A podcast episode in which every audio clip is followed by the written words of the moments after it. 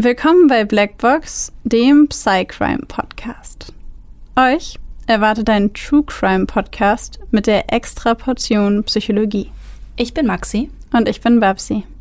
Und bei uns geht es um wahre Kriminalfälle und die psychologischen Hintergründe davon. Wir schauen uns an, warum psychisch kranke Straftäter tun, was sie tun. Und wir erklären euch die psychischen Erkrankungen, die dahinter stehen. Einige unserer Fälle beinhalten ziemlich viel Gewalt, sowohl psychische, physische als auch mal sexuelle. Manchmal sind sie sehr detailreich beschrieben und oft auch nichts für schwache Nerven. Deswegen empfehle ich euch, auf eure Emotionen zu achten und sollte es euch zu viel werden, schaltet ihr besser ab. Wir haben euch gewarnt. Ab und zu passiert es auch, dass wir bei der Aufnahme lachen oder eine Bemerkung machen.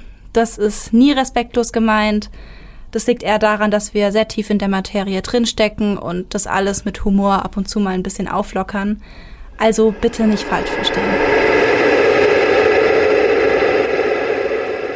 Bevor wir mit dieser Folge anfangen, wollen wir erstmal Credits und liebe Grüße an Babs aussprechen, die uns nämlich äh, ja diesen Fall nahegelegt hat, beziehungsweise sich diesen Fall explizit von uns gewünscht hat. Grüße gehen raus. Grüße. Moin. Und ich möchte diese Folge gerne nach langer, langer Zeit mal wieder mit einem Zitat anfangen. Sehr gerne. Allmählich wurde mir offenbar, dass die Linie, die Gut und Böse trennt, nicht zwischen Staaten, nicht zwischen Klassen und nicht zwischen Parteien verläuft, sondern quer durch jedes Menschenherz. Selbst in einem vom Bösen besetzten Herzen hält sich ein Brückenkopf des Guten selbst im günstigsten Herzen ein uneinnehmbarer Schlupfwinkel des Bösen. Das ist ein Zitat von Solzhenitsyn. Ich bin mir nicht ganz sicher, aber auf jeden Fall aus dem äh, Archipel Gulag oder Archipel Gulag. Das ähm, ich persönlich ganz treffend, so ein bisschen treffend finde für die heutige Folge. Denn der Fall, den wir heute vorstellen, hat in den Medien und in den Köpfen von vielen Menschen ähm, ja, die häufig gestellte Frage nach dem Bösen ausgelöst und nach der Frage, ob das Böse tatsächlich existiert. Was ich eine sehr interessante Frage finde. Und ich finde, zu dieser Frage sollten wir auf jeden Fall noch eine oder mehrere eigene Blackbox-Folgen machen. Die werden kommen. Aber in der heutigen Folge sprechen wir erstmal über Sarah M. aus Forchheim, die in den Medien auch die Sex-Date-Killerin genannt wird und damit über einen, wie ich finde, sehr, sehr ungewöhnlichen Mordfall, insbesondere aus ja, psychologischer und statistischer Sicht sehr ungewöhnlich. Und ich freue mich jetzt schon auf unsere Diskussion nach dem Fall. Ich bin ganz gespannt. Ich kenne den Fall nämlich mal wieder nicht. Und deswegen werde ich jetzt mich einfach zurücklehnen, die Augen schließen und dir zuhören.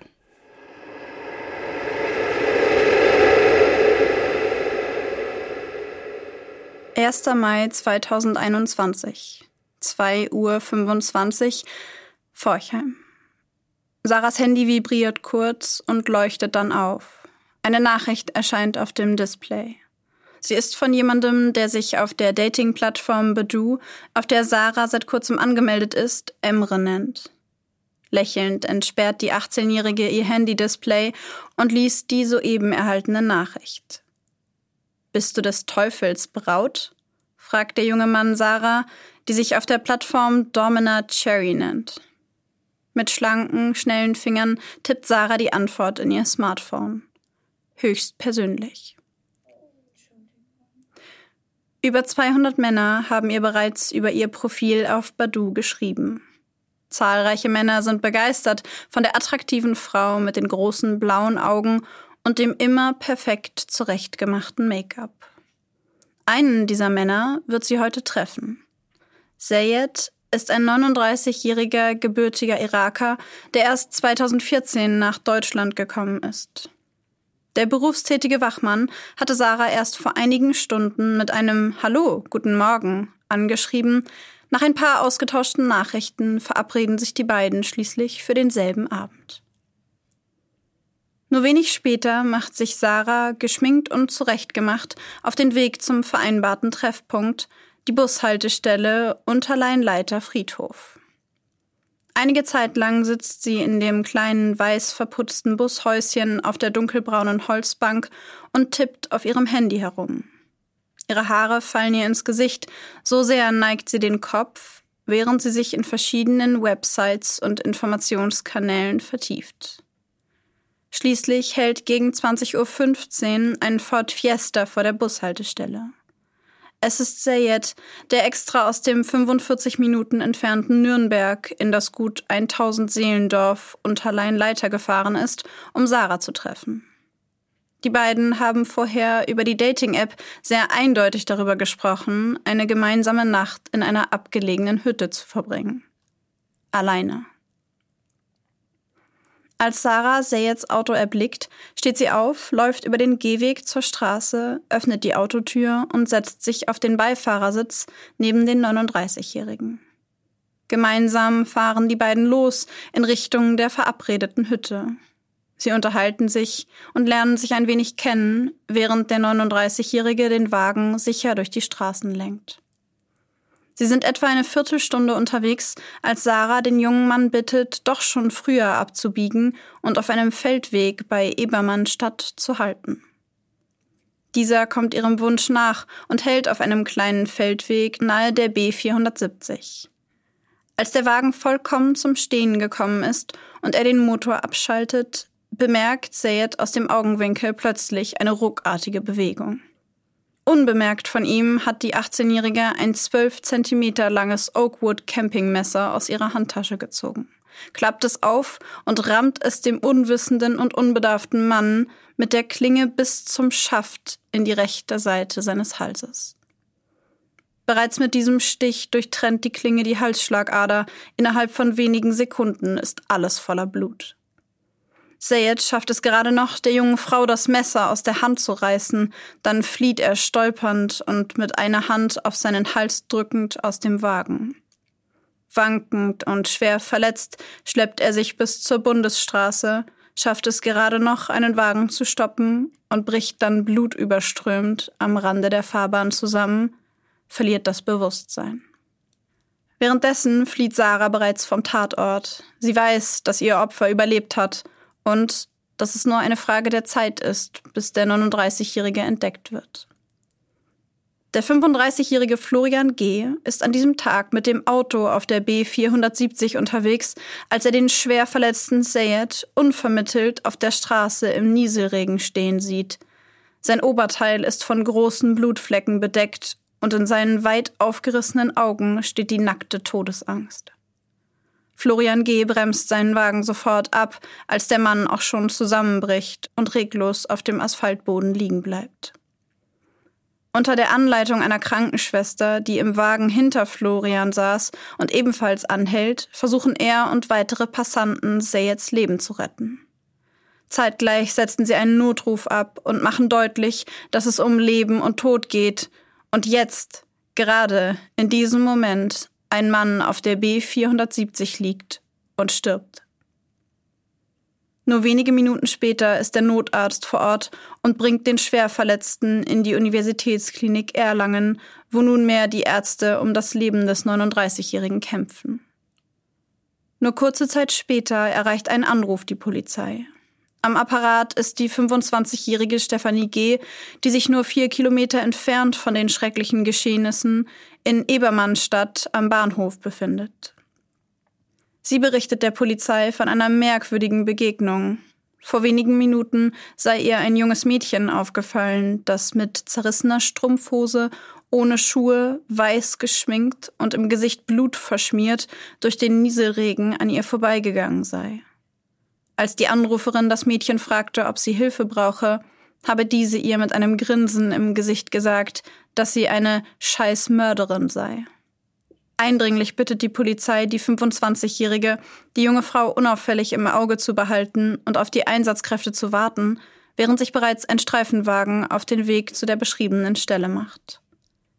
Als die Beamten schließlich eintreffen, nehmen sie die junge Frau fest. Als diese in Handschellen an der Anruferin vorbei abgeführt wird, lächelt sie ihr ins Gesicht. Sobald die Beamten mit der jungen Frau auf der Wache angekommen sind, beginnen sie sie zu befragen, und sind sprachlos angesichts der Kaltblütigkeit ihrer Aussagen. Emotionslos gibt der Teenager zu Protokoll, sie habe soeben versucht, jemanden umzubringen. Als die Beamten fragen, ob das Opfer ihr Freund gewesen sei, der versucht habe, ihr etwas anzutun, antwortet Sarah, dass sie einfach nur hatte wissen wollen, wie es sei, jemandem die Kehle durchzuschneiden, jemanden umzubringen. Als Sarah später in der Nacht in einem Krankenhaus im Wartebereich von einer Beamtin überwacht wird, erzählt sie dieser, es täte ihr leid, käme sie nun ins Gefängnis. Immerhin habe sie auf der Dating-Plattform noch zahlreiche weitere Männer angeschrieben und Treffen vereinbart, bei denen diese dasselbe Schicksal ereilen sollte wie den 39-jährigen Sayed. Wobei es selbst um diesen schade sei, denn immerhin lebe er ja leider noch. Dass der 39-Jährige drei Wochen später an den schweren Verletzungen sterben wird, weiß zu diesem Zeitpunkt noch niemand. Circa acht Monate später beginnt der Prozess am Landgericht Bamberg gegen die nunmehr 19-jährige Sarah, die seit ihrer Festnahme in Untersuchungshaft sitzt. Als Beweismittel für ihre Schuld werden unter anderem Briefe verlesen, welche Sarah ihrer Mutter aus der Untersuchungshaft schreibt. In diesen bittet sie ihre Mutter, ihr Bilder von Richard Ramirez zu schicken, ihrem Ein und Alles, ihrem großen Vorbild. In den Briefen schildert sie, wie sehr sie ihn und seine Taten vergöttert, wie sehr sie ihn bewundert. Mehrfach bittet sie ihre Mama um Bilder des 13-fachen Serienmörders, denn das gäbe ihr sicherlich die Kraft, diese schwere Zeit durchzustehen. Auch schreibt sie über ihren Gefängnisalltag und erzählt ihrer Mutter, wie beliebt und begehrt sie im Gefängnis bei den Männern sei. Wenn ich über den Hof laufe, jubeln alle Männer mir vom Fenster aus zu, schreibt sie, und ich bin ein Star. Weiter schreibt sie ihrer Mutter, diese solle ihr eine schwarze Jeansjacke und ein engeres weißes T-Shirt schicken und dass sie sich von dem ersten Geld, welches sie von ihrer Mutter erhalten habe, erstmal rote Haarfarbe gekauft habe. Schade fände sie nur, dass sie nicht in einem US-amerikanischen Gefängnis sitze, immerhin gäbe es dort diese geilen orangenen Anzüge. Weiter versucht sie ihre Mutter zu beruhigen, selbst wenn ich die gefährlichste Serienmörderin der Welt wäre, würde ich meiner Familie nie was antun. Einer anderen Bekannten schreibt sie, es sei keine Notwehr gewesen, sondern auf jeden Fall ein geplanter Mord. Als Ursache für ihre Taten beschreibt sie ihre schwere Vergangenheit und die Trennung von ihrem Freund wenige Tage vor der Tat.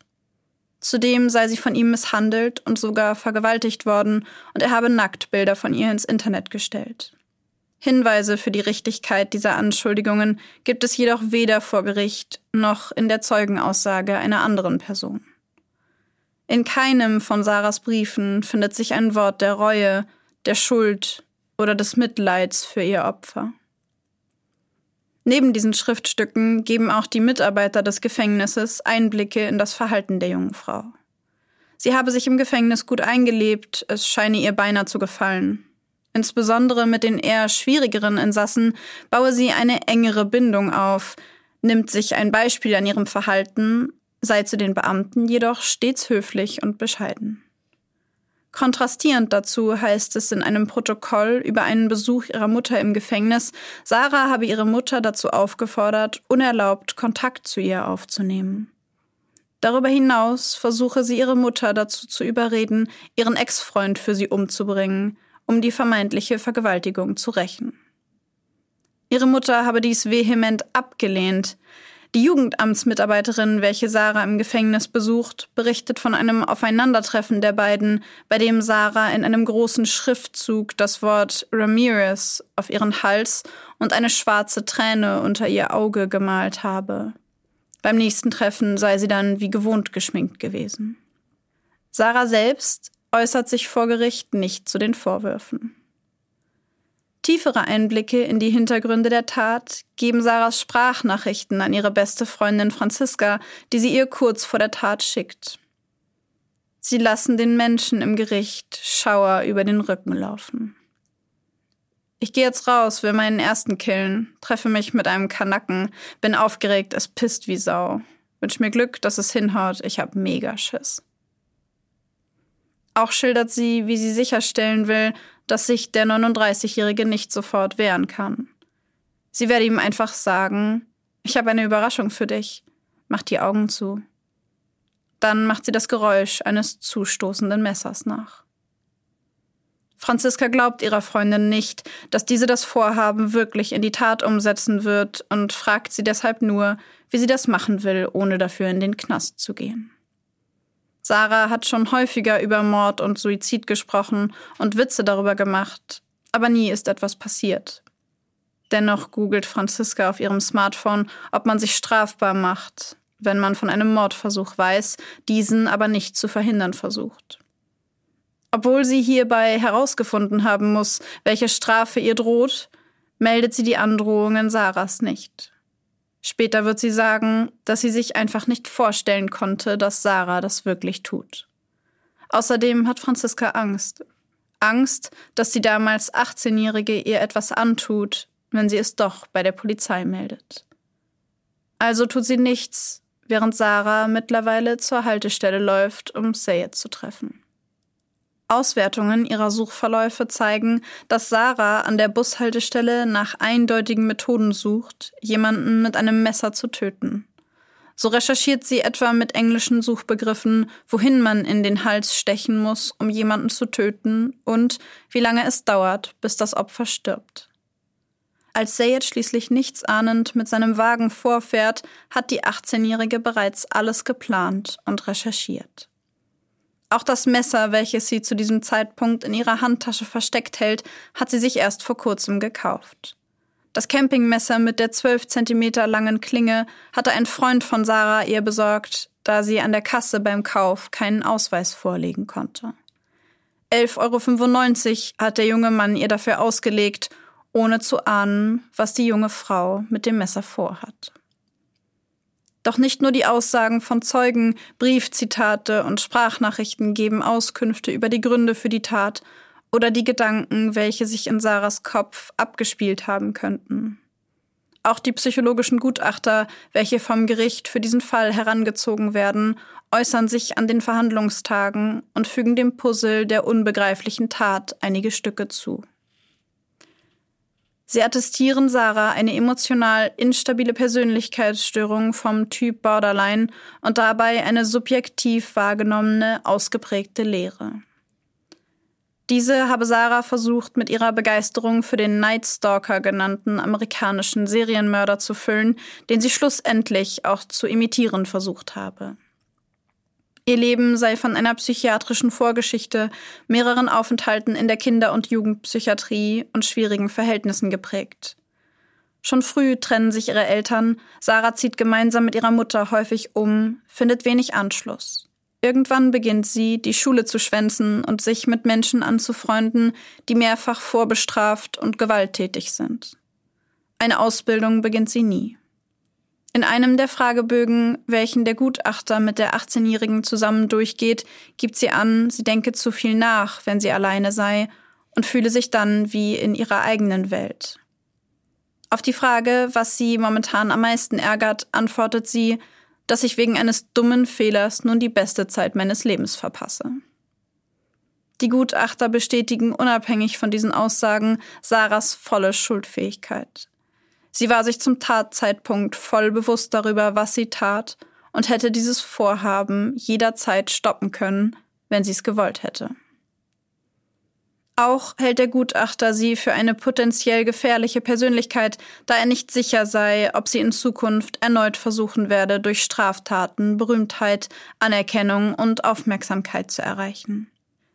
Wie naheliegend diese Annahme des Gutachters ist, zeigt sich auch an einem der letzten Verhandlungstage, an welchem Sarah, vermutlich als Zeichen des Lobes für Ramirez, mit einem Pentagramm-Symbol in der linken Handfläche erscheint, welches sie in das Blitzlichtgewitter der Kameras hält. Ihr Gesicht wirkt dabei beinahe reglos. In seinem Abschlussplädoyer gibt ihr Verteidiger Michael Dresen dem Gericht dennoch zu denken. Die Tat und die Ausführungen waren stümperhaft. Der Vergleich zu Ted Bundy und Richard Ramirez hinkt. Beide wurden nicht zeitnah festgenommen. Beide hatten ihre Tat nicht zuvor in den Medien angekündigt. Er ist der Meinung, dass Sarah es geradezu darauf angelegt habe, festgenommen zu werden und dass sie es vor Gericht nicht zeige, die Tat in einem der Gutachten aber wohl bereut habe und fordert daher eine Jugendstrafe von acht Jahren. Oberstaatsanwalt Michael Hoffmann dagegen fordert zwölf Jahre und sechs Monate. Am 9. Februar 2022 fällt das Landgericht Bamberg dann das Urteil. Sarah wird wegen Mordes mit besonderer Schwere der Schuld zu zwölf Jahren unter Androhung der Sicherungsverwahrung verurteilt. Sie habe die Tat zuvor genau geplant, die notwendigen Informationen im Internet recherchiert und den arglosen Sayed in einen Hinterhalt gelockt, um ihrer eigenen Mordlust nachzukommen. Die 18-Jährige habe zu keinem Zeitpunkt Empathie für ihr Opfer gezeigt und Reue für die Tat auch erst angedeutet, als das Gutachten des ersten Gutachters massiv nachteilig für sie ausgefallen war und die Sicherungsverwahrung auf Basis dieses Gutachtens bereits im Raum gestanden habe. Diese anzudrohen sei auf Basis der dargelegten Informationen unausweichlich, hatte Sarah doch selbst angekündigt, eine Serie von Morden begehen zu wollen, wie ihr großes Idol Richard Ramirez. Weiter versucht Schmidt dem Teenager klarzumachen, dass sie nunmehr in der sozialtherapeutischen Anstalt, in welcher sie die Haftzeit verbringen werde, ihren Abschluss nachholen und sich behandeln lassen könne, wenn sie es wolle. Dies sei jedoch unabdingbare Voraussetzung dafür, dass Sarah irgendwann wieder am gesellschaftlichen Leben teilnehmen könne. Sarah selbst hat nun mindestens die nächsten zwölf Jahre Zeit, sich darüber Gedanken zu machen, ob der Ruhm und die Aufmerksamkeit ihr tatsächlich ein Menschenleben wert waren oder ob sie es nicht doch bereut. Und zwar nicht nur für sich, sondern für den 39-jährigen Sayed, der dafür einen so sinnlosen und grausamen Tod sterben musste.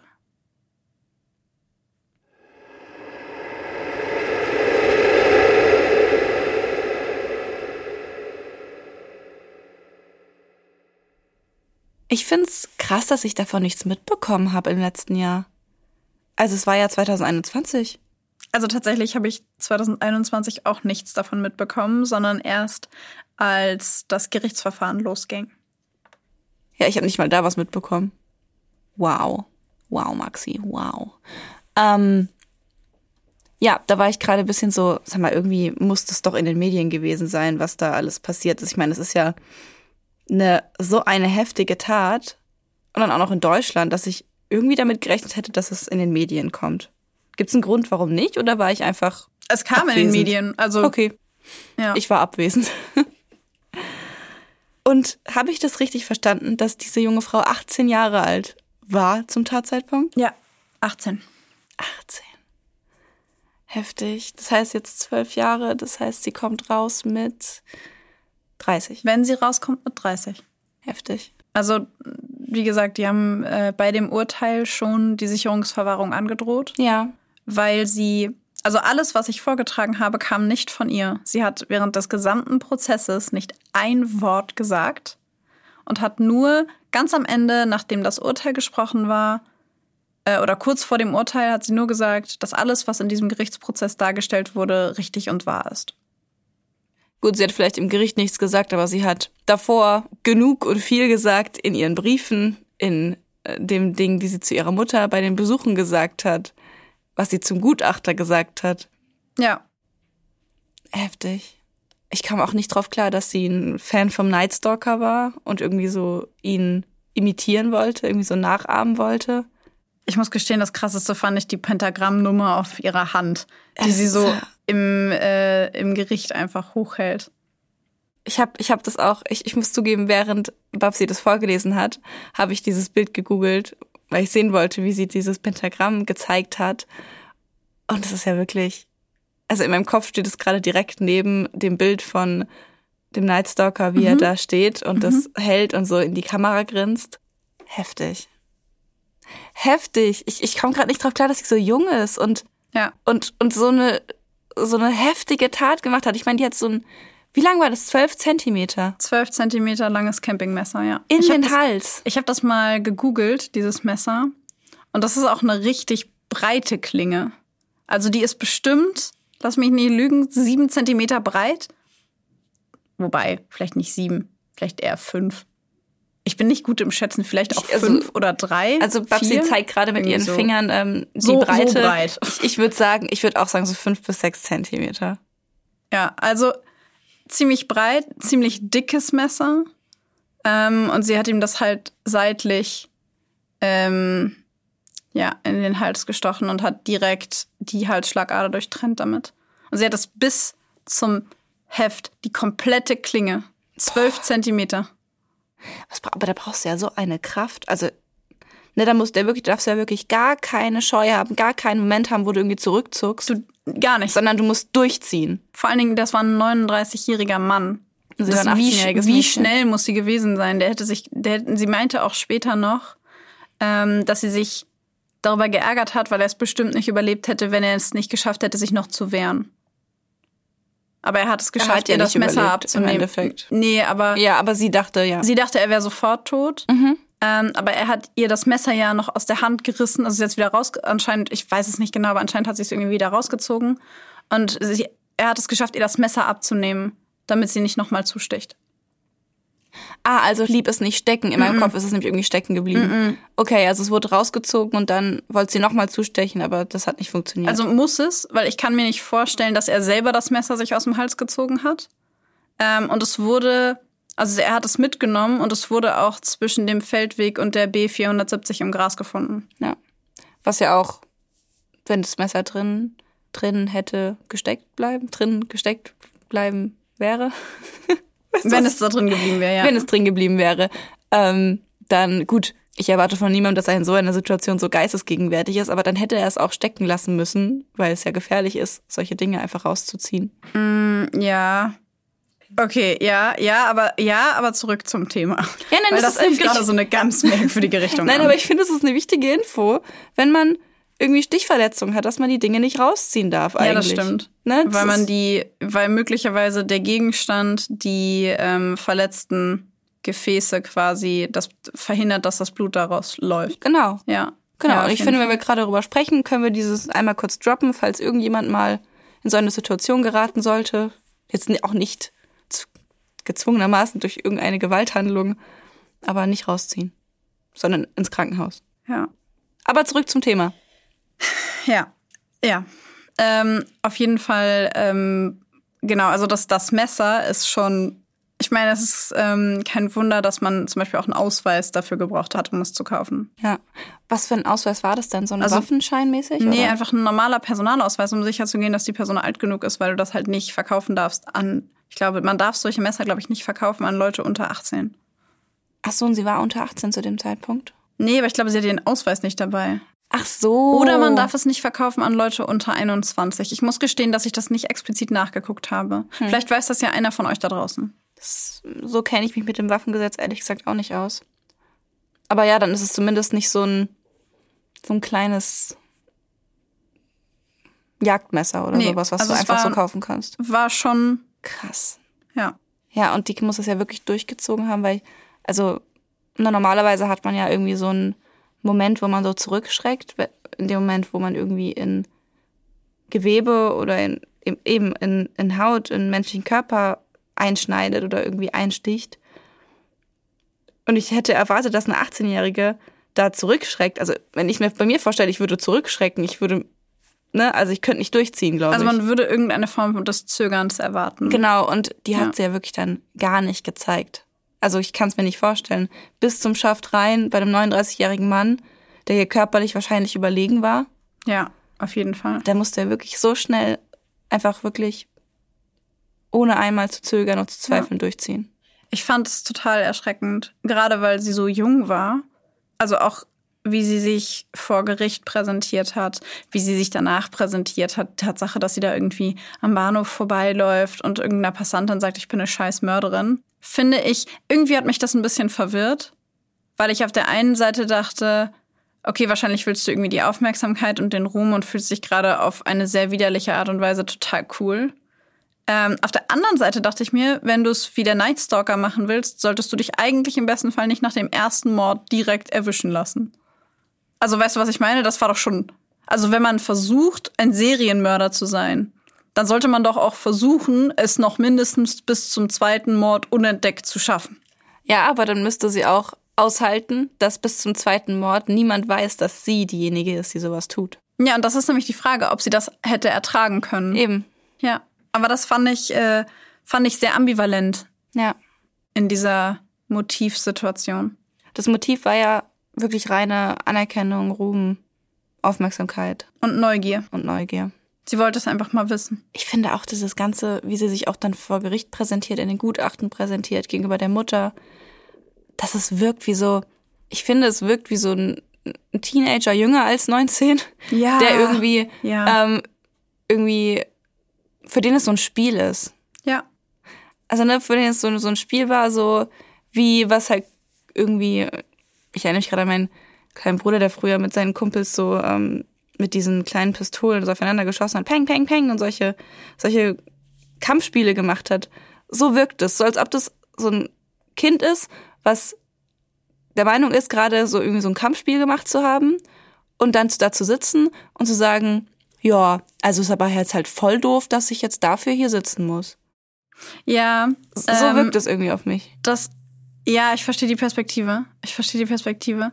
Ich fand, ähm, also für mich hat es total so gewirkt, als hätte sie überhaupt nicht verstanden, was sie da gemacht hat. Genau, das meine ich, dass das Als für sie, sie- ein Spiel war. Genau, aber Ja. auch als hätte sie einfach nicht begriffen, was das bedeutet. Also, und was ich auch extrem, ähm, also was mir in den Sinn kam, welche Assoziation ich hatte, war äh, Marcel Hesse aus Herne. Ich habe auch Ich ganz musste stark dran gedacht. so doll dran denken, weil ich der hat es zwar nicht angekündigt, sondern danach erzählt. Aber das Motiv war auch Mordlust. Mhm. Einfach mal ausprobieren, mal gucken, wie es ist. Und dann bei ihm in, im Internet irgendwie super bekannt sein und Ja. super viel Anerkennung haben und sowas. Und sie hat aus demselben oder aus einem sehr ähnlichen Motiv gehandelt. Hat das auch mit einem Messer gemacht, was ich sehr, ja, da auch noch irgendwie bezeichnend finde, weil jemanden mit einem Messer zu töten, ist meiner Meinung nach auch nochmal was ganz anderes. Das hatten wir ja schon Ja. mal, als jemanden irgendwo runterzuschubsen oder jemanden zu erschießen oder sowas. Ja. Für mich ist so die schlimmste Vorstellung, sind, ist alles, was man mit bloßen Händen macht, sprich jemanden ertränken oder jemanden erwürgen. Also ertränken im Sinne von, du hältst ihn auch unter Wasser. Das sind für mich so die nahesten, in Anführungszeichen, Arten von, von Tötungsdelikten. Aber dazu gehört für mich auch Messer. Ein Messer, weil du in dem Moment das Blut der anderen Person an deinen Händen hast. Nicht nur im übertragenen Sinne, sondern wortwörtlich. Ja. Und das finde ich auch total krass. Und das fand ich an den beiden Fällen auch sehr ähnlich, weil äh, Marcel Hesse war auch so jung, hat das auch äh, nicht, ähm, nicht angekündigt, aber dokumentiert, hat es auch für Aufmerksamkeit und Anerkennung getan, kam auch in diesen komischen Dönerladen und meinte, weißt du nicht, wer ich bin? Also, und hatte auch sowas Überhebliches, Abgebrühtes. Ja, irgendwie sowas Stolzes darauf und gleichzeitig irgendwie hat man das Gefühl, dass da irgendwie gar kein Verständnis für das was passiert ist. Ja. Wobei ich mir nicht sicher bin, ich habe bei ihr irgendwie, bei Sarah irgendwie mehr das Gefühl, dass ich denke, dass sie das einfach gar nicht verstanden hat. Ähm, und bei ihm eher das Gefühl, dass er einfach eiskalt war. Und ich bin mir nicht sicher, ob ich da einfach gebiased bin, weil sie eine Frau ist. Und ich denke, dass Frauen sowas machen, ist so selten, dass ich mir eigentlich nicht vorstellen kann, dass sie wirklich wusste, was sie tat. Weißt du, was ich meine? Ich glaube, ich habe da einen persönlichen Bias, Mhm. weil ich bei Frauen immer denke, Frauen, also was ich nicht nur denke, sondern statistisch gesehen, Frauen morden so eigentlich nicht. Statistisch gesehen tun sie das nicht, das stimmt. Aber es wirkt auf mich trotzdem, obwohl ich will die ganze Zeit sagen, sie jetzt, wir glauben, sie hat die ganze Tragweite nicht verstanden und sie, es war für sie nur ein Spiel. Ich bin trotzdem, trotzdem an dem Punkt, wo ich sage, ich, ich halt- halte sie auch trotzdem für irgendwie eiskalt, wie sie darüber spricht. Auf und jeden das ist Fall. schon, dass ich es auch irgendwie auch trotzdem auf einer Ebene mit Marcel Hesse einordnen würde Ja. in meinem Kopf. Was mir auch noch parallel dazu eingefallen ist, ähm, ist, dass Marcel Hesse ja auch, zwar nach dem ersten Mord, aber auch ähm, einem Bekannten, glaube ich, geschrieben hat, dass er das gerade gemacht hat. Ja. Und dieser Bekannte irgendwie auch dachte, es wäre irgendwie, er würde ihn, er würde irgendwie blöffen oder würde irgendwie was sagen, was gar nicht stimmt. Und hat sich ja auch, glaube ich, nicht an die Polizei gewendet. Zum einen, weil er dachte, ja, der labert totalen Mist. Und auf der anderen Seite, weil er auch irgendwie dachte, so, also auch irgendwie hat er ja auch irgendwie so von einem beklemmenden Gefühl berichtet und so ein bisschen so, ich möchte eigentlich nicht, ich habe Angst, mich dagegen zu stellen, Ja. gegen, gegen Marcel. Und das hat die Freundin von Sarah jetzt ja auch berichtet. Ja. Also irgendwie so gleichzeitig glaubt nicht, dass sie es macht. Und ich habe aber irgendwie auch Angst, das der Polizei zu sagen. Ja. Ja, ich.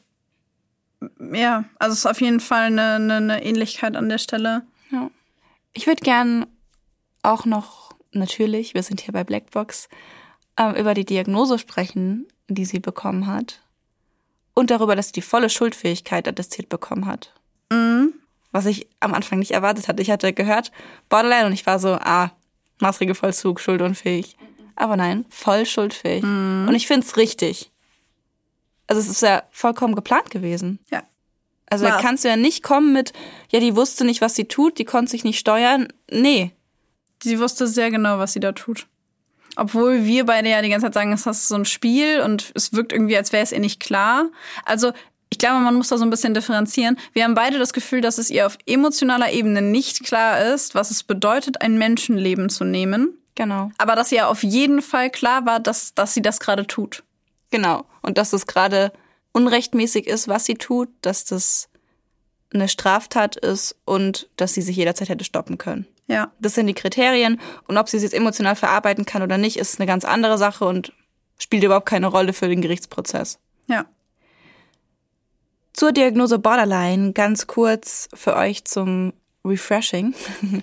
Wir haben in Folge, ich meine, es war 22 und 23 schon mal über Borderline gesprochen.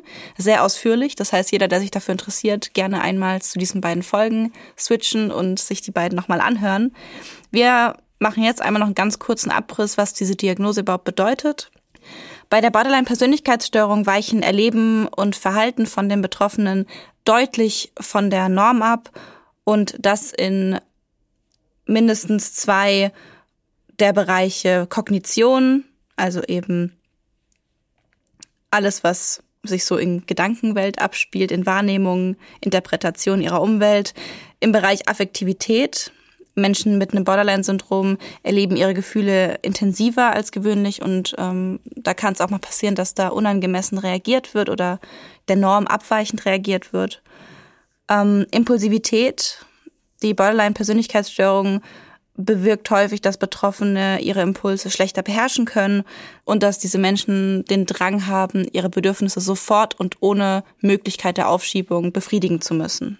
Zuletzt ist die Borderline-Persönlichkeitsstörung geprägt von Schwierigkeiten bezüglich Beziehungen, vor allem eben Beziehungen zu Mitmenschen, inklusive auch der von Familienangehörigen oder eben Partner, weisen immer wieder Schwierigkeiten auf, eventuell Konflikte, die mit einer entsprechenden Therapie gut behandelt werden können und auch gut unter Kontrolle gebracht werden können, ähm, die unbehandelt aber natürlich, wie bei allen psychischen Störungen und Erkrankungen, die wir hier drin behandelt haben, ähm, zu einem höheren Konfliktpotenzial neigen in Beziehungen. Nicht gewalttätiges Konfliktpotenzial.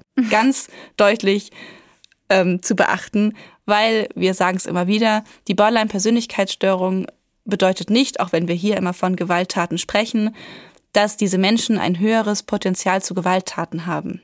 Und ich muss auch sagen, dass ich bei unserer Täterin hier, wenn wir uns nur die Tat angucken, nicht wirklich irgendeinen Hinweis auf Impulsivität, auf Schwierigkeiten in der Affektivität, also in den Emotionen, irgendwie eine andere Art von Wahrnehmung irgendwie mitbekommen habe. Ich finde, sie wirkt einfach geplant, gezielt auf ihr Ziel, Anerkennung zu erhalten, Neugierde und dieses Befriedigung dieser Mordlust. Aber ich weiß nicht, vielleicht bin ich da falsch, aber wo war da Borderline in dieser Tat? Also der Gutachter beziehungsweise in den Veröffentlichungen hieß es halt, dass sie ein sehr ausgeprägtes Gefühl von Leere empfindet. Ähm, und das ist auf jeden Fall eins der Kriterien, das spezifisch ist für eine Borderline-Störung, dass Betroffene ähm, häufig konstant das Gefühl haben, innerlich irgendwie leer zu sein. Und das hat äh, man bei ihr wohl sehr ausgeprägt festgestellt. Und das hat sie versucht zu kompensieren, indem sie sich so sehr mit Richard Ramirez, also dem Night Stalker, identifiziert hat, sich viel damit beschäftigt hat und hat versucht, dieses Gefühl von Leere damit zu füllen. Tatsächlich ist es so, dass ich dir aber zustimme, weil ich das auch nicht so richtig gesehen habe in der Tat. Denn wenn man die Borderline-Persönlichkeitsstörung diagnostiziert, müssten drei der folgenden Merkmale zutreffen. Eine deutliche Tendenz ohne Berücksichtigung der Konsequenzen und unerwartet äh, zu handeln. Also Impulskontrolle ist schwierig. Tendenz zu Streitereien und Konflikten, wenn andere impulsive Handlungen unterbinden. oder vielleicht auch einfach offen ansprechen und sagen, das finde ich nicht gut. Neigung zu Wutausbrüchen, Schwierigkeiten, Handlungen beizubehalten, die nicht sofort belohnt werden und sehr, ähm, ja, sehr deutlich wahrnehmbare Stimmungsschwankungen. Und dazu kommen dann, dass mindestens zwei der weiteren Sachen erfüllt sein müssen, um explizit das Borderline-Syndrom ähm, zu diagnostizieren, und zwar Unsicherheit oder Störungen im Selbstbild, ähm, Neigungen ja, zu intensiven, aber instabilen Beziehungen und dann infolge dieser Beziehung emotionale Krisen, übertriebene Bemühungen, nicht verlassen zu werden, selbstverletzendes Verhalten, Suiziddrohungen und ein anhaltendes Gefühl von Leere. Und ich kann mir schon vorstellen, dass, ich meine, die Gutachter, die mit ihr gesprochen haben, werden es besser wissen als wir. Auf jeden Fall. Wenn die eine Borderline-Persönlichkeitsstörung bei ihr diagnostiziert haben, dann wird das wohl so sein. Mhm. Aber in Zusammenhang mit der Tat habe ich diese Merkmale nicht gesehen. Sie war rational, sie war calm, also ruhig, gefasst, geplant, organisiert. Sie war ähm, stolz auf das, was sie getan hat. Sie hat das durchgezogen. Ähm, sie ist im Gericht beispielsweise auch nicht einmal irgendwie ausgeflippt, hat irgendwie mhm. rumgeschrien, irgendwas gesagt. Sie hat gar nichts gesagt. Mhm. Und auch während der Tat, ich meine, das Opfer hat sie nicht provoziert. Sie kannte den Mann gar nicht. Und der einzige Grund, weshalb sie ihn ausgewählt hat, war, weil er bereit war, mit dem Auto von Nürnberg zu ihr zu fahren und noch am selben Abend da zu sein, weil sie halt vorhatte, jemanden umzubringen. Das ja. war der einzige Grund, weshalb sie ihn ausgewählt hat. Dieses Fehlen von ähm, Borderline-Symptomatiken während der Tat ist wahrscheinlich auch der Grund, warum da eine volle Schuldfähigkeit gegeben wurde. Ähm, eben, es können sein, dass sich einige wahrscheinlich erinnern oder viele von euch, dass ähm, eine fehlende Schuldfähigkeit nur dann attestiert wird, wenn die psychische Erkrankung ursächlich und mit beeinflussend für die Tat war.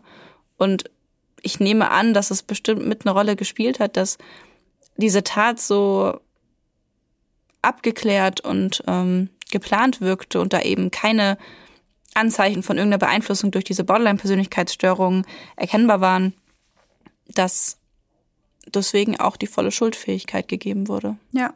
Ich meine, sie kann ja trotzdem Borderline haben, das will ich hier auch gar nicht irgendwie sagen, das wäre irgendwie eine Fehldiagnose oder so. Ähm, und dann ist aber auch die Entscheidung des Gerichts meiner Meinung nach vollkommen richtig. Und ich finde, das unterstreicht an der Stelle nochmal, und das will ich auch nochmal hervorheben, was du vorhin schon gesagt hast, dass die Diagnose Borderline nicht bedeutet, dass jemand deswegen besonders gewalttätig ist oder besonders, weiß ich nicht, gefährlich ist oder sowas, ähm, sondern dass die Diagnose unabhängig davon bestehen kann ja. und nicht bedeutet, dass jemand das tut oder eben nicht tut. Ähm, das wollen wir an der Stelle nochmal betonen, weil insbesondere einige von euch uns nämlich auch geschrieben haben und uns gebeten haben, das nochmal klar zu machen. Und das haben wir hiermit einmal getan.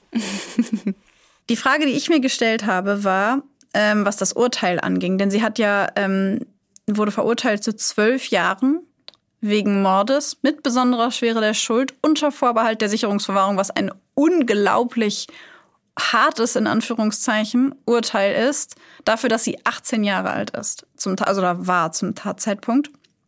Denn normalerweise ist es im Jugendstrafrecht so, das gilt zwischen, für Jugendliche zwischen 14 und 17, dass, ähm, oder im Einzelfall, wenn der Täter zwischen 18 und 21 ist, dann kann man das Jugendstrafrecht noch anwenden, wenn man sagt, okay, der Täter ist noch nicht emotional ganz so reif und dann benutzen wir noch das Jugendstrafrecht.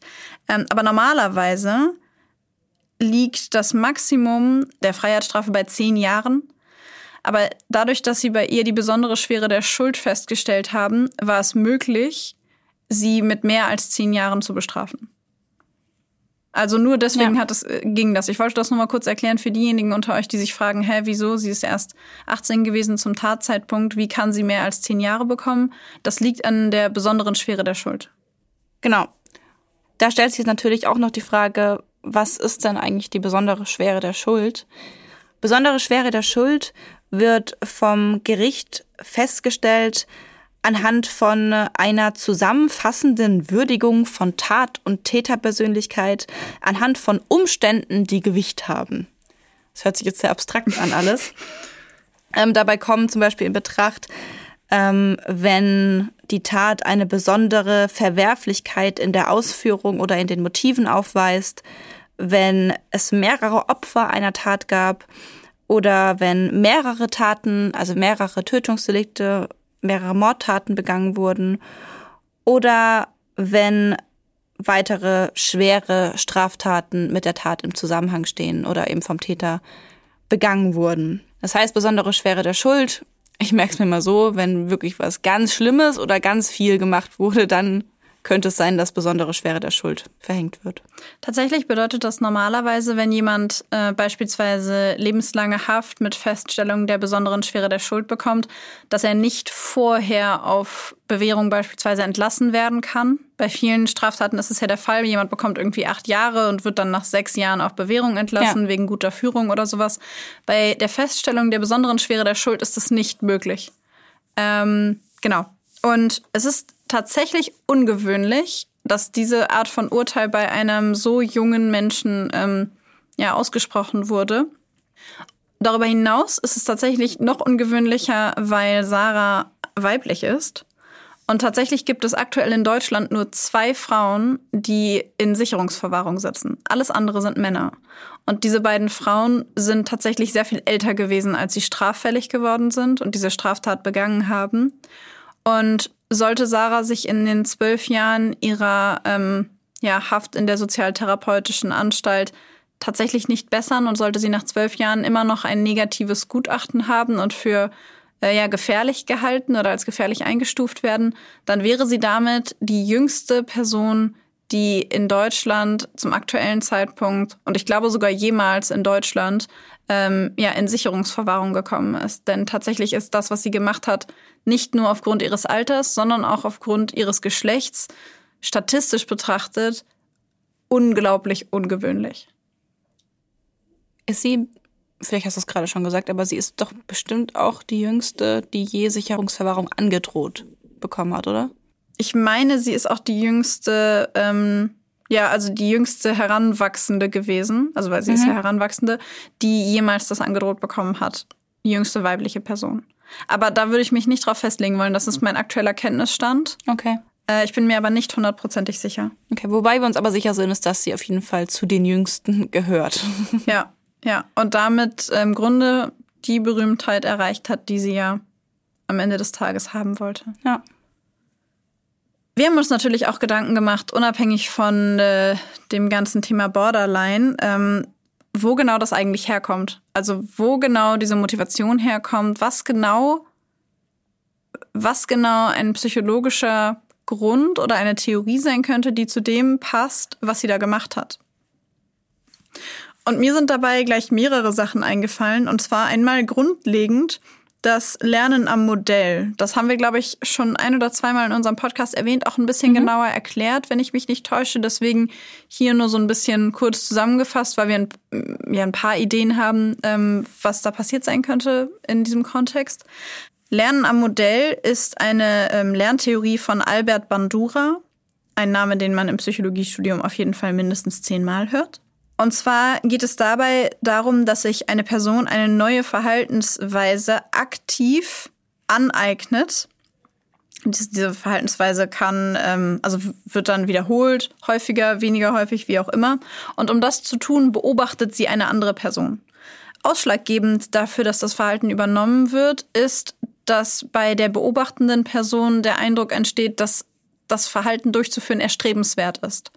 Sprich, wenn ich sehe, wie ähm, ja jemand etwas tut und dafür bestraft wird, ist die Wahrscheinlichkeit relativ gering, dass ich das nachmache. Wenn ich jetzt aber sehe, dass jemand, weiß ich nicht, Sandbogen zertrampelt und dafür dann immer drei Bonbons bekommt, dann steigt die Wahrscheinlichkeit, wenn ich Bonbons mag, dass ich auch Sandbogen zertrample, weil ich erwarte, dass ich dafür dann vielleicht auch belohnt werde. Und tatsächlich ist es eine Form der Nachahmung, also es ist Lernen durch Nachahmung. Jeder von uns hat das gemacht, als, als wir klein waren. Ähm, und auch im Erwachsenenalter kann man immer noch völlig ja, neue und komplexe Verhaltensmuster dadurch lernen, dass man sie bei anderen Leuten sieht. Kennt vielleicht der ein oder andere von euch. Also ich kenne es auf jeden Fall von mir, dass man sich manche Sachen natürlich abguckt, wenn sie gut funktionieren. Und ähm, ja, genau. Dabei ist es eben die Person, die das beobachtet, nennt man da den Beobachter. Und die Person, die die Verhaltensweise vorführt, nennt man das Modell. Und der Beobachter muss sich mit dem Modell identifizieren können, denn nur dann hat er auch die Motivation, dieses Verhalten umzusetzen. Und wenn wir das jetzt anwenden von Sarah auf den Night Stalker, dann kann man zumindest davon ausgehen, dass wenn ihr Ansinnen oder ihr Wunsch Aufmerksamkeit war und ähm, ja, Anerkennung, dass Richard Ramirez auf jeden Fall einer der Serienmörder war, der sehr viel Aufmerksamkeit bekommen hat. Insbesondere, und das fand ich sehr auffällig, insbesondere durch dieses Pentagrammzeichen auf seiner Hand hat er im Gerichtssaal einen wahnsinnigen Medienrummel ausgelöst. Und die Tatsache, dass Sarah neben der Tatsache, dass sie ihn genannt hat und Bilder von ihm wollte und so weiter und so fort, ausgerechnet diese Verhaltensweise ausgewählt hat, ähm, spricht für mich zumindest sehr dafür, dass sie ihn auf jeden Fall imitiert hat und nachgeahmt hat, auf Basis dieses möglicherweise Lernen am Modell. Er hat das gemacht, ich mache das nach, in der Hoffnung, dass die Reaktion der anderen Menschen die gleiche sein wird wie bei ihm, nämlich Schock, Medieninteresse, Medienrummel, Aufmerksamkeit, Berühmtheit. Und am Ende des Tages hat das ja sogar funktioniert. Ja, ich muss gerade irgendwie nochmal an dieses Borderline, ähm, die Borderline-Diagnose denken und dass dieses Gefühl der Leere bei ihr anscheinend sehr ausgeprägt war. Und jetzt mit dem Nightstalker frage ich mich irgendwie, ob nicht diese starke Identifikation mit ihm und dieses starke Vorbild, was sie sich in ihm genommen hat, dass das vielleicht wirklich so ein Füllen der Leere war durch so eine fiktive, in Anführungszeichen, Beziehung zu dem Nightstalker, zu einer Person, die sie eigentlich nicht kennt, aber total bewundert. Ja.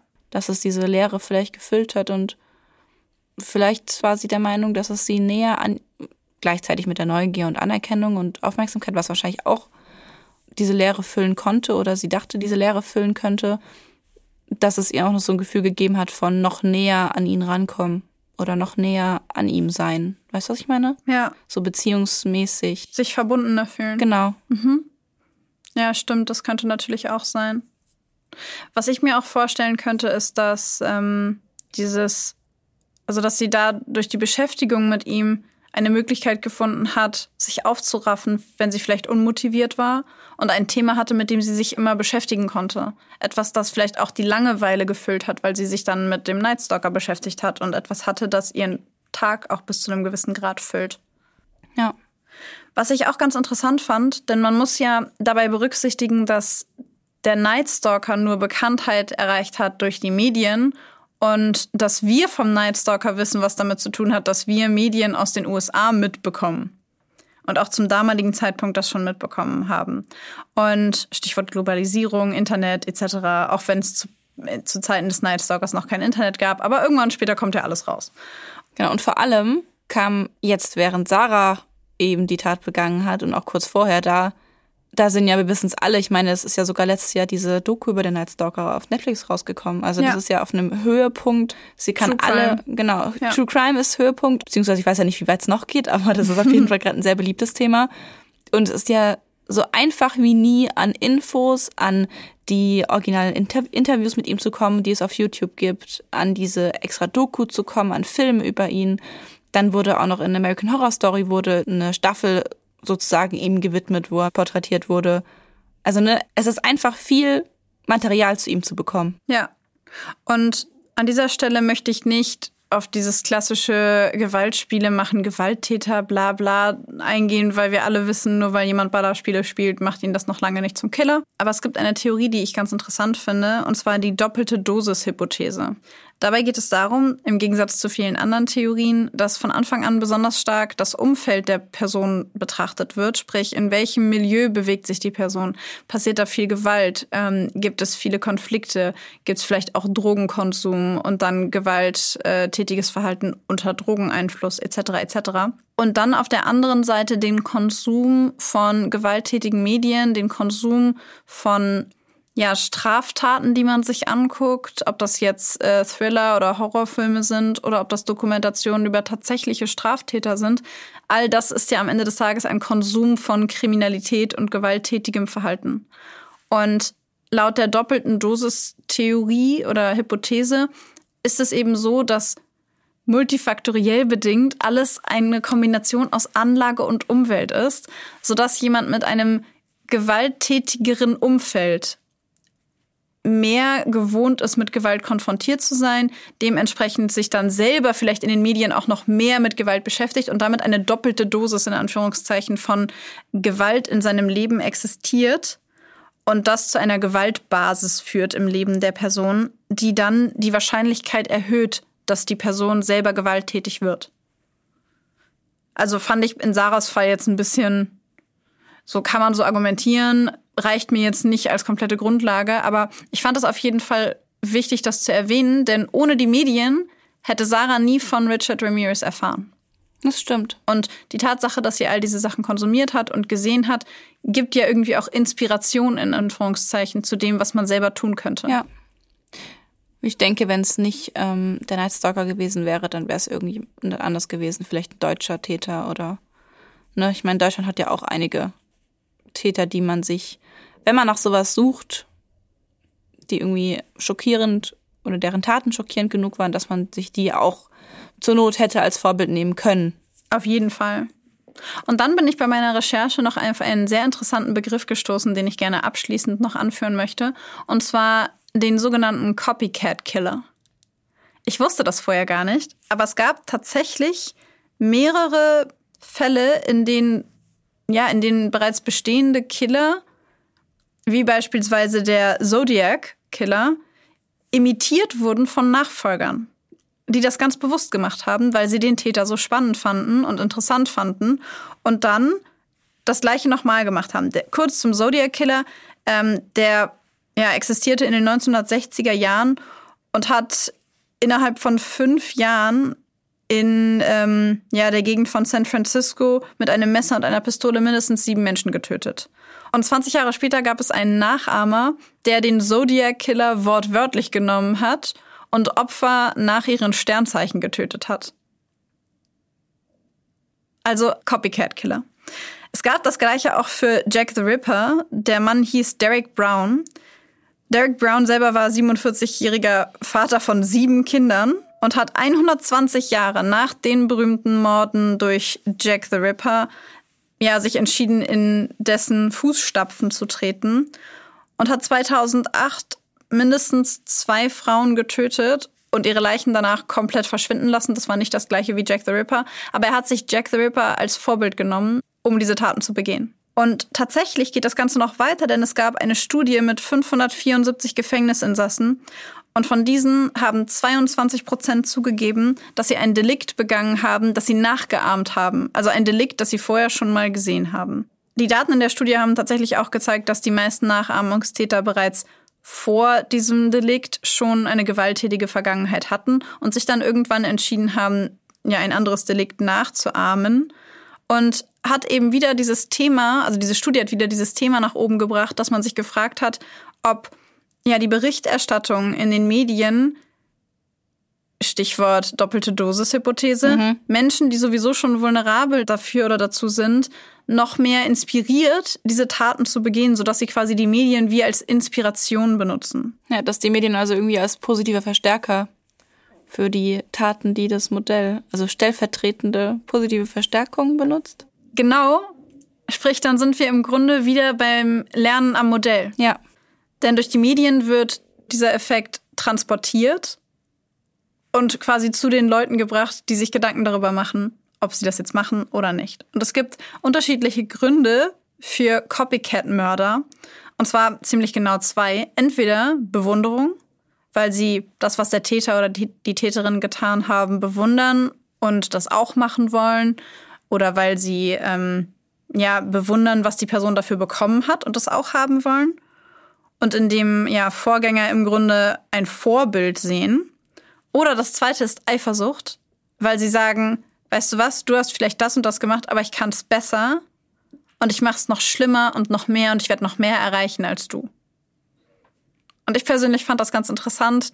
Bei Sarah könnte man da zum Beispiel dann vermuten, dass sie eben ja auch die ähm, Bewunderung für den Night Stalker empfunden hat und versucht hat, ihn zu imitieren. Und auf der gleichen Ebene dann aber vielleicht auch nicht geduldig in Anführungszeichen genug war, um daraus wirklich einen Serienmord zu machen, sondern die Aufmerksamkeit und Bewunderung sofort haben wollte und das im Gerichtssaal dann noch weiter ausgelebt hat mit ihrem merkwürdigen Verhalten, den Briefen, den Pentagrammen Und dafür spricht, finde ich auch, dass sie ihrer Mutter ja selber erzählt hat, ich bin ein Star im Gefängnis. Ja. Und sich so sehr darüber freut. Fand ich auch eine sehr bezeichnende Aussage. Ja.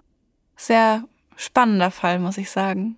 Ich muss gestehen, ich hätte mir unglaublich gerne, also ich hätte unglaublich gerne noch viel, viel länger darüber geredet und noch viel mehr darüber gelesen, weil es so ungewöhnlich ist. Und ich würde mich unglaublich gerne mal mit ihr unterhalten, muss ich ehrlich sagen. so geht es mit tatsächlich mit ganz vielen Tätern, glaube ich. Ja, das ist, das ist wieder sowas, weil ich mir denke, das ist so ungewöhnlich. Ja, es ist. Es reizt einen schon zu wissen, was genau da vorgegangen ist. Ja, weil die Mordfantasie an sich, okay. Hm. Den Gedanken, das umzusetzen, das Bedürfnis nach Aufmerksamkeit und Anerkennung, okay. Mhm. Kennen wahrscheinlich viele Leute. Ja. Würde ich behaupten. Mordfantasien sind ja nichts Un Ungewöhnliches. So. Also wenn sie schon so Fantasien so weit sind, dass man schon weiß, welchen Schritt man wann Ja. tut, dann nicht. Ja. Aber sonst grundsätzlich, dass man sich mal kurz mal so denkt, so, oh, ich könnte gerade. genau. Ja. Das, das meine ich. Mhm. Das ist ja an sich nichts Ungewöhnliches. Und das Bedürfnis nach Aufmerksamkeit und Anerkennung haben wir auch alle. Mehr oder weniger ausgeprägt, jeder für sich. Mhm. Aber was mich nicht loslässt, ist, dass sie es tatsächlich umgesetzt hat. Dass sie es tatsächlich gemacht hat. Und dass sie danach vor Gericht steht und man keine Reaktion sieht. Und das Ja. lässt mich nicht los. Das ist super spannend. Aber genau deswegen machen wir diesen Podcast ja, weil es uns einfach so interessiert, was hinter solchen Straftaten steht. Wir hoffen auf jeden Fall, dass ihr den Fall und unsere heutige Folge genauso spannend findet und fandet wie wir. Falls ja, dann äh, schreibt uns gerne auf Instagram, da heißen wir Blackbox der Podcast, alles klein und zusammengeschrieben, oder eine E-Mail an blackboxderpodcast at gmail.com. Und wir freuen uns natürlich immer sehr, wenn euch der Podcast gefällt, wenn ihr uns überall, wo man uns bewerten kann, fünf Sterne gebt. Genau, soweit ich weiß, Spotify und Apple. Ich glaube auch. Und in diesem Sinne wünschen wir euch einen wunderschönen restlichen Tag und sagen Tschüss!